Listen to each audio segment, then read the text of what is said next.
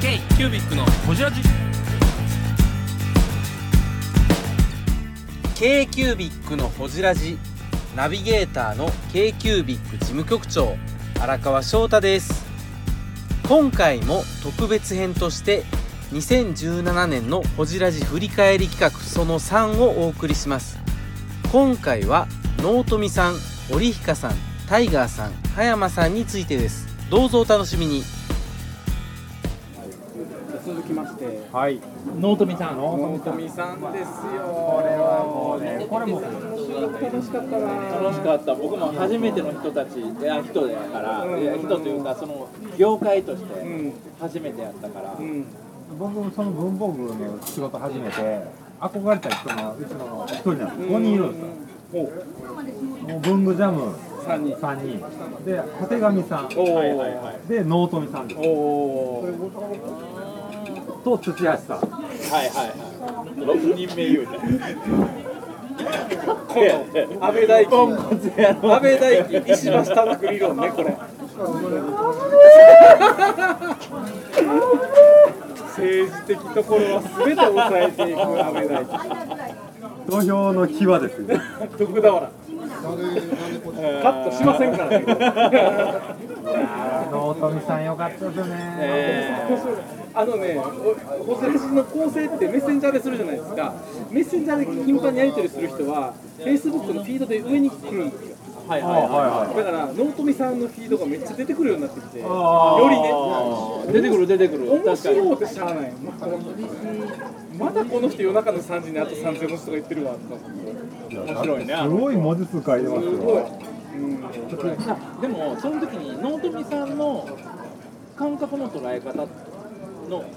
記事の書き方というか、自分の文章の作り方っていうのは初めて聞いた、うんうんうんそうなんやどうなんですか山本泰造、平常運転でございます。 2018年も平常運転でございます。今年もこれで行きますので、皆様よろしくお願いします。あの2018年あの木庭正史に変わってる可能性もあありそまうすか、もねう山本泰造とやるのしんどいな。いやいや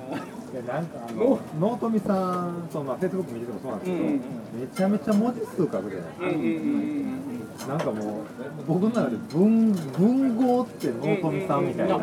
えるとその言葉を書くのっていうのは全然そうじゃない苦じゃないって言ったよねでその卒論家って大筆ってね言ってましたねやってましたねやってるっていう、だからそののんとみさんの表現で文字っていうのはあの人の中でどんなんていうのかな日常であったりノーマルであったり、んそこに文字を書く表現っていうのは普通や普通な人なんやだからちょっとひ人間の違いを感じたかも生きることイコール文字を書くことそうそうそうそう息をするかのようにいい今いいこと言った、あの大村さんここなんかついてますよ鼻 今にやってた鼻かんだか鼻くそついてますよ鼻にらやめてポンコツやあのこれ聞いてる人が鼻くそつけながら喋ってる映画僕かっこ悪すぎるやんいろんな悩み抱えてんのに結局喋ってんの鼻くそつけて喋 ってるやん全部台無しじゃんだって台無しですもんはい来週から木庭正史さんが、えー、MC になりますうん。じゃあ来て。レギュラーで納富さんの話をでそうそうそうあその後収録の後ゴールデン街連れてもうたじゃないですか、うんうんなんかもう雰囲気あるわ思ってなんかうんなんかその今でこそ観光地化みたいになって外国ち人もょっと違う増えたりね違う人間が入ってきてるけどあの納富さんに連れてってもらったお店あるやん窮屈なさお風呂あれ何やったっけ昔や夜え何や狭いね狭い飲み屋さんねいや昔女風俗店やんねって言うてたよねそこを改造してなんか昔からの人がつながってんやなっていう感じその今のゴールデン街の浮ついたのじゃなしにもっと演歌みたいな演歌みたいな店うん。だんだん表現安っぽなってきてる。あとね、納富さんと話してて、ありがとうそうそうそうちょっと恥ずかしなったのが、はい。手帳の関係の話もよくされるじゃないですか、うんで、あの日記の話してたんですよ、してましたね。さらしな日記とあかあ、そういそううやうん昔の登山日記とかも、そのぐらいの時代から人間、日本人っていうのは日記好きな文化、平安時代のねそううん文学かだからら。ログを取る風に感じた話になっての今の人気のブームからの手帳をほぼにしちゃったりそういう手帳に来てるんやって言うてたね深すぎると思うだからやっぱ一個一個きちっと取材されてるその知識が積み上がってらっしゃるから知識量ね。歴史とに歴史というか、うん紐解いてるそうなんですよ大富さんでも手帳がどうとか言いたくない今の手恥帳ずかしい浮ついた話はできない本当にも手帳県代表ういやもう穴手が帳辞典2018。ええええもう穴があったら入りたかったです荒川 翔太先生。ノートミンさんの足元にも及ばないな先輩がリスペクトですよ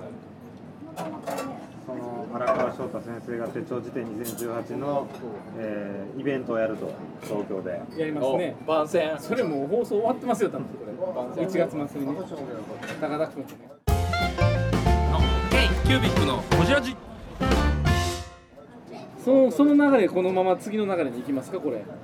どこえー、ノートミンさんの次あれですよ公開録音2018おーあ出ー版記念やったね。やったった出版ね。記念やっひたどっいほんまひどいほんまひどいマジでひどいえなんでってたそのそのひどさを僕らは理解してないあのねじゃあ前半の放送してないファイル送りつけますわ2人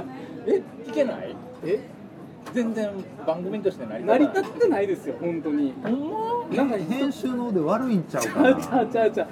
その時来た人たちみんな「あー」って言ってますから放送できませんって言った瞬間に「あー」って言ってくれた東京の友達もいっぱいいますからそうかなとはいえね。そうやねひどいわまあでも本当オリイカさん来てくれたからちゃんと番組として成り立ったっていうねあれでもあのーえ本発売されてすぐぐらいやったよねそうやでっすたのそうはですそうですそうですついに荒川翔太著者デビューやから違いますよこれオリイカさんの回の話をしてるのであってそうです。その話はどうでもいいそうな今ののところね、あのカットされてます。編集で。うんこのくだだかりらはそう。考えたら2017年すごいじゃんついに荒川翔太がねまあ本も出たし本ね出してありがたい話だ本当にまあそれの出版記念やったわけやけど放送したのは折川さんのパートだけやねいやでも折川さんの話僕ちょっと面白かった面白かったですよね普通に聞きやすかった、で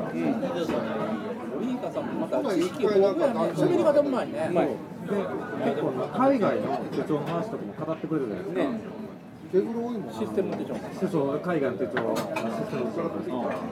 そもそも論としてなんで手帳好きなんかボーイスカウトの手帳からっていうのあが言ってた言ってたあれがなんかやっぱああと思って確かに嬉しいもんああいうボーイスカウト手な帳んかねうん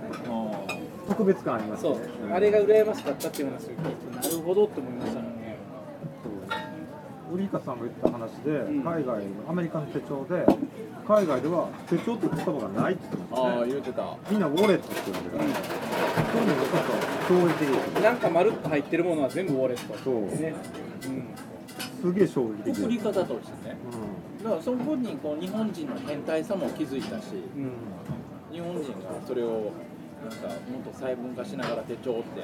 やったりとか手帳っていう単語の綺麗な英訳はないですからねうん、う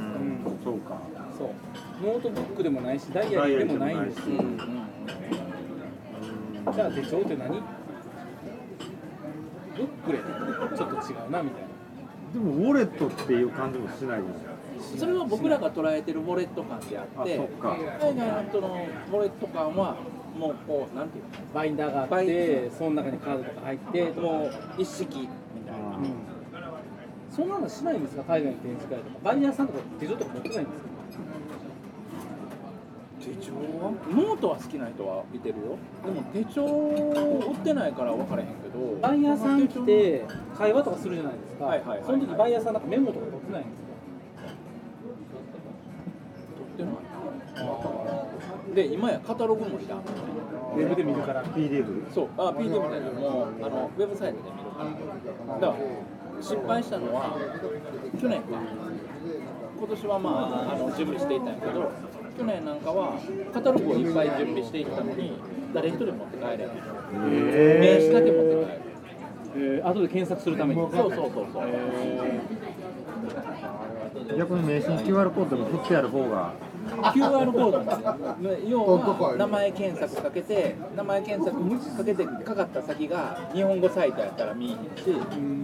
海外サイトやったらそこに入っていくすごいねどっちもですかパリもそうでしたパリの時はねあんまり分かれへんかったんやけど、まあ、パリは大ボケしたからね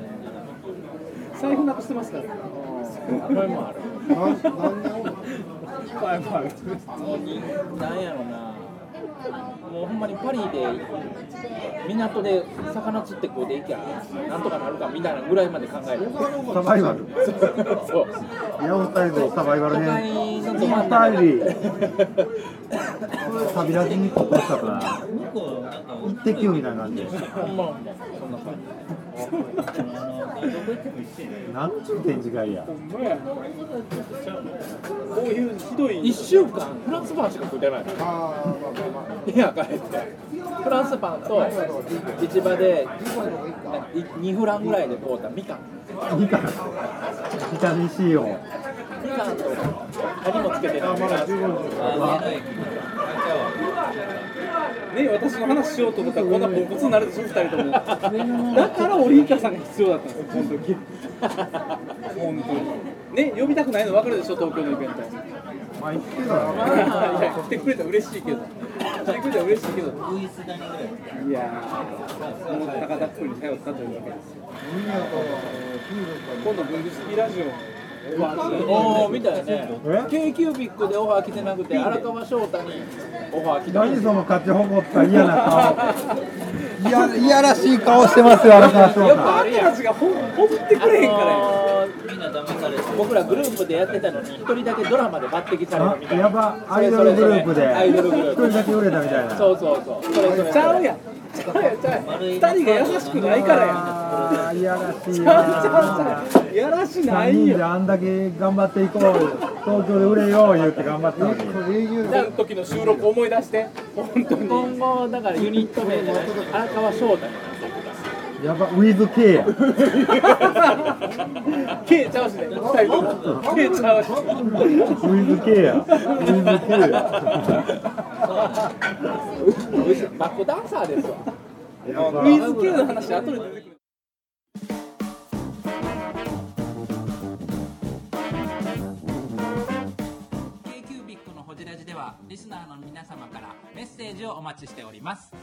アドレスは info.kcubic3.com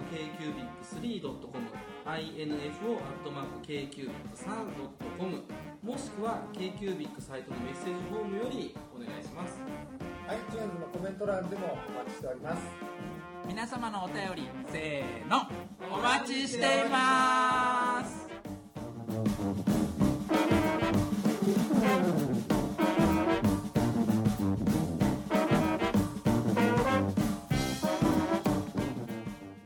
最後にしますあ僕の生徒に出てきますはい次次タイガーさんタイガーさんタイガーさんタイガーさんタイガーさんも日本よく来るねタイガーさんのこの収録と、この間の台湾行った話は切っても切り離せないですよね、本当に。ちょうどこっち来てくださるタイミングで収録もできたし、もともと九州から回ってはったんやなこれ言っていいんかなそうタイガーさん本を出版するってことで取材旅行に来られたんですねその途中で、まあ、九州回って関西回って収録したっていう舞台ですよねこれ仲良かったけど、でも、そもそもね、文具店なんでやったんって言って、もともとメーカー勤めてねっていうとこから初めての話、面白かったです。翻訳としてで、デでザインもほんも。まこの時にタイガーさんの話じっくり聞けたっていううん平さんもともとね一流企業に勤めててそうだよねそうですだからそういうね大手メーカーで勤めてたのにやっぱやりたいことが違うファッションが合わないでやめてもう一回デザインの学校通ってでもこの時に田中さんなんか今の台湾をいろいろ期待してたやんかそうですよねあの文装の話とかね運送の話今のもそう文やし装の形はちょっと違うみたいなちょっと懐疑的でしたよね若い子たちまあもともとさその大学やって入るのもめちゃくちゃ難しかったのに今やその入るのも卒業するのも簡単になってきてるから多分その台自分のところでの台湾大好きやから、だからすごい危機感を感じてる部分もあるやろ今の文装のあり方がちょっと高く売る方に行き過ぎてるかなそうそうただのブランドだけビジネでスとして利用されてる感じがあるっていう感じですねそこをすごく悲観しててであこの人台湾の未来のことをいろいろ考えてはるんだな、この話があってで台湾行ってで帰ってきてからも結構ニュースとか見るじゃないですかなんかすごいなんか見方変わりましたよねいろんなあ意味でのやっぱり日本とは違う土壌という価値観っていうのがあるんやなでもあの決して今の時代であの僕らが通用しないことはまあないので、まあ、あのこの後さ台湾行って新しいチャレンジやったんや実際その商談会はいはいはいやりましたね次のステップ見えたじゃん我々ね、僕らとりあえずはね一つは上がりましたねとあの旅ラジ見てもらいたいけど、あのなんかねちょっとずつ来てるなっていう感じが、新しい世界に来てるなっていう感じが。旅ラジまあこの時の聞いたその文装のあり方みたいな感じでタイガーさんから見た文装のあり方超大企業の製品から見た文装のあり方が旅立ちの裏テーマうんうんはいはいはいはい。そういうのも含めていろんな多分ね文装って見る人によって捉え方違うと思うんですよ外国人の僕らから見て見るのは違うし現地の人からも見て違うしいろんな捉え方があると思うんですよねあのムーブメント自体がそういうのはいろんな見方が面白いと思うんですよね台湾ってそもそも論として国として立ち位置とか難しいじゃないですか国際的そうでにすね、そうですね。あちょっと曖昧な感じ。曖昧なところあるね。難しい中でやっぱりいろいろ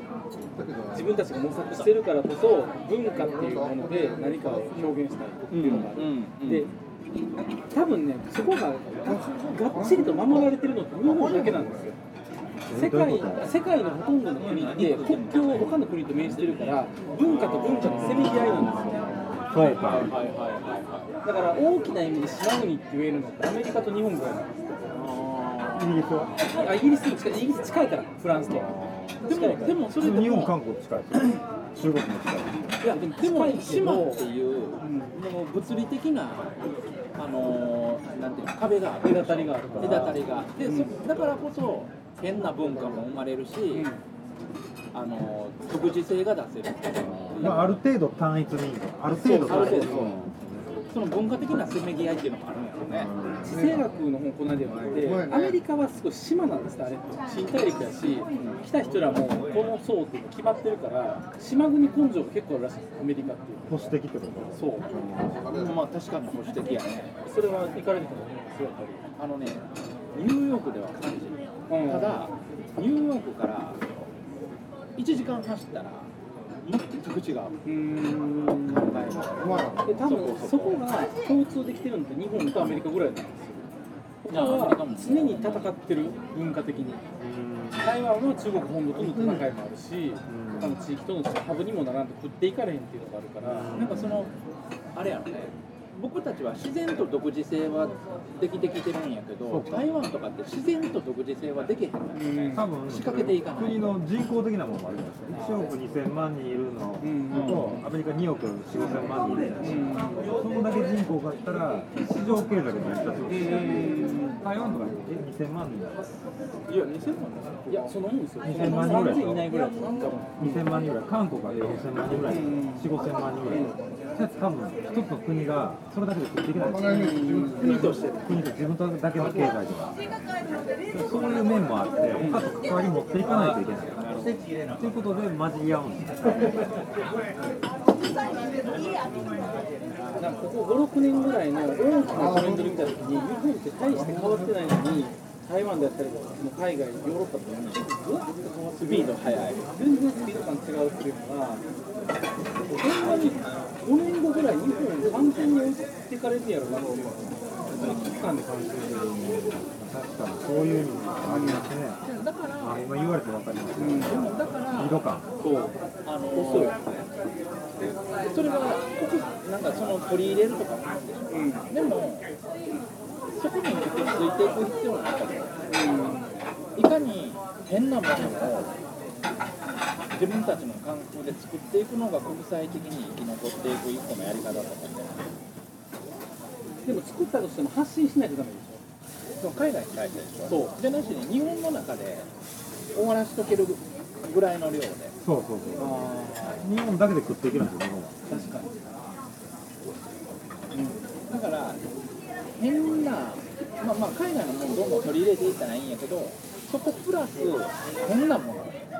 でもそれは、今のさこれちょっと待ってこれ放送できないですから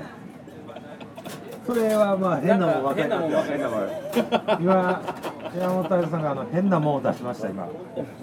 山本放送できない変なもんだ出しましたよ山今本泰造は変態ですからね。いやいやいやいやでもそ共んな感もすんるでそしんなょもん出さないよそれでも共感するでしょこんなんね絶対日本人だと共感しないですよ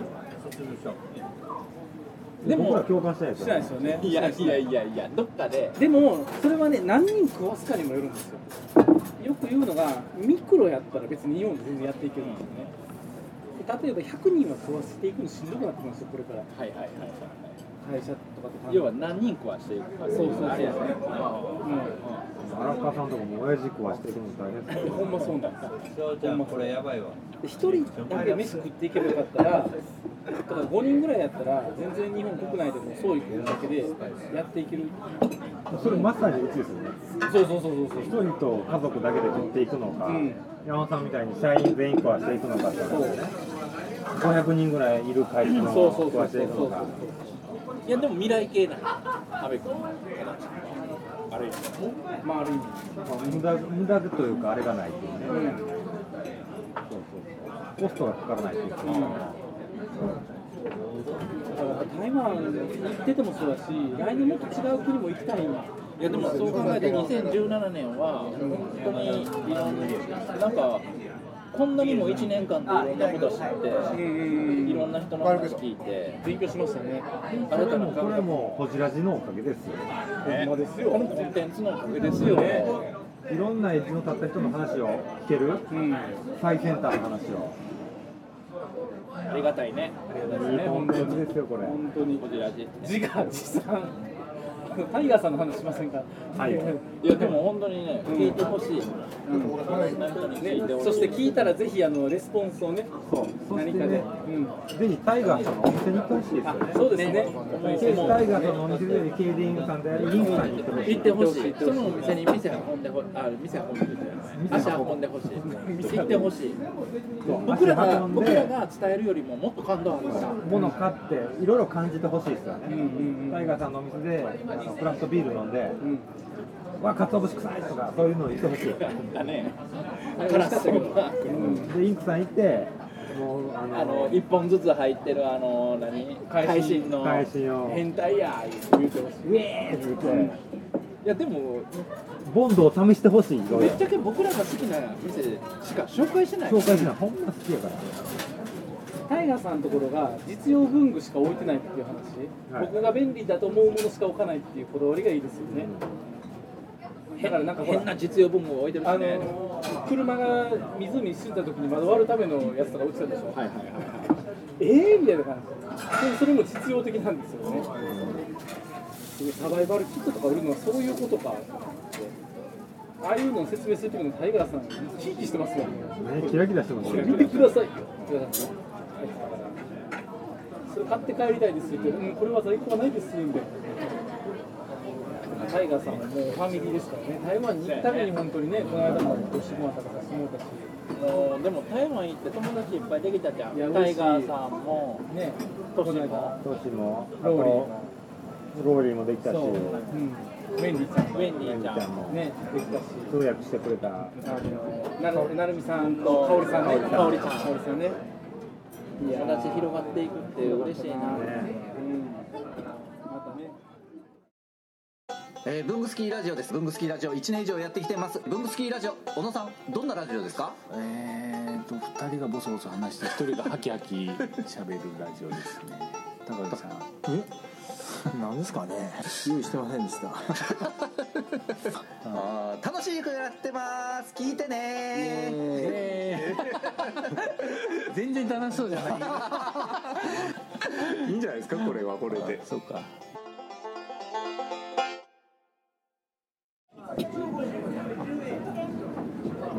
ということで次は青山さん、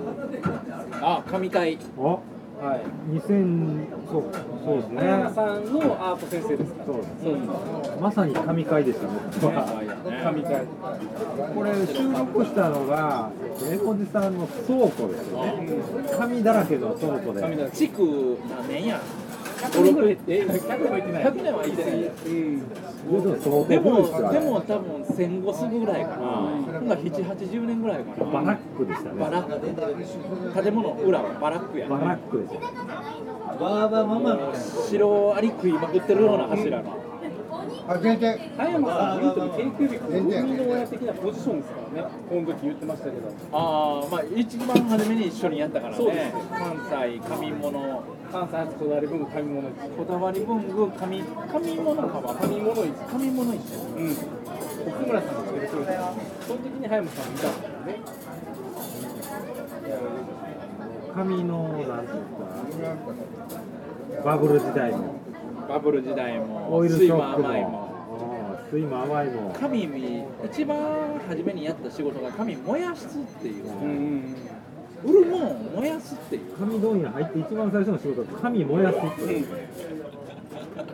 昭和のニコゴリですよ。毎日火柱立ってたっていうね景気のええ話をしてたという面白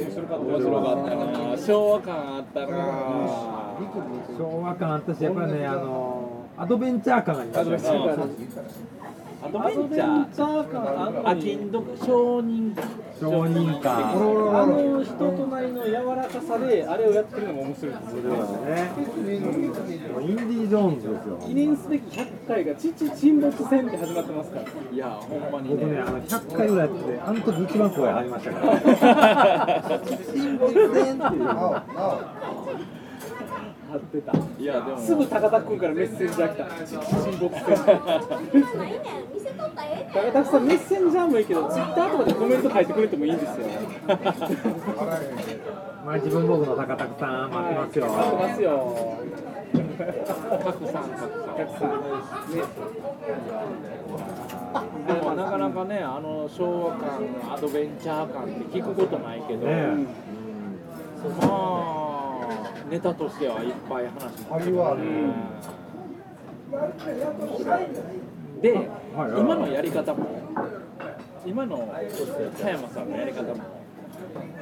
まあ、今の時代に合うてないっちゃあれやけど、ええ意味で、まあ、どんくさいやり方をしてる。今の絵文字スタイル絵文字スタイルがモデルっていうんですかでもそれって僕無理やろそのどんくさいことをやってるっていう言うたらあのなんかあまりにも地方の方がグローバルになってどこでも買えるようになったけどもう一回ここでしか買われへんとか地方に区切るっていう意味で言うと小山さんのやり方をやっていけばあのまあしんどいかもしれへんけど続くことは続けれることができる。爆発的には売れへんけど、もう大好きっていうファンは作れるそうそうそう風だけはやっていけるでもある意味それは葉山さんが求めてた成功スタイルじゃないかなと思って葉山さんの「ライクはローリングストーンか」って文豪以来の「ライクはローリングストーンか」転がる転がる転がる転がるね、とりあえず人としていいからね金型屋から神屋になったのも喫茶店に聞いたからやしそうそう金型屋の話も面白かったですね面白かったですねこう職人が金儲けたらすぐ休むってそいううそうそう大学の受験もその時忘れたっていうねそれで行かれ願書の申し込みを忘れて麻雀やってて忘れてあれですね最近収録したからよう覚えてますもうよう覚えてるよよう覚えてる大部君ごめんね苦労してないから。いやー、ね、きなこ上商店やったはずやのにああ言うてたねあれも地球水面ね占急いでに名で名前決めるっていうのも変じゃないねなんか早山さんっぽい、うん、昭和ですね昭和の肉ほい面白かねったわんまたやりたいなぁチーム関西で早山さんの倉庫で忘年会が新年会しましたあそこであそこであそこで昭和感前の砂利道にあのテーブル出してそこであの犬のうんこだらけのとこそうなんですよ犬のうんこだらけなんですよ犬の糞だらけのところで、ね春なったらいやでもちょ桃っと桃を見に行こうあ桃見に行こう桃を見に行こあうーそういうのやりたいですねカラホリからみんなで歩いてねあうんの買い物してねみんなみんなよええやわりましたやりましたやろうやろうそんな葉山太鼓そんな葉山で葉山さんの次があれですよああの先生ね早山さんさらっとやなもっと欲しますもっと欲しいいやでもほんまにね番組の中にもうギュッとは魅力が詰まってるから、まあ本当に聞いてほしい聞いてほしいそう全なあれ何回放送したあ四回5回5回ぐらい五回とも全部もうアドベンチャー爆笑に次ぐ爆笑ですよ感大爆笑でこの世代はもう結婚対策ありきしかもちょっとなんか都市伝説の混じりまくりのねあの後送られてきたリンクの偽物じゃないですか何やったっけ徳川家康の墓が境にある偽物ちゃうわああのあのタイトルにもハテナついてたからスポーツ新聞やんと思ってもうヌ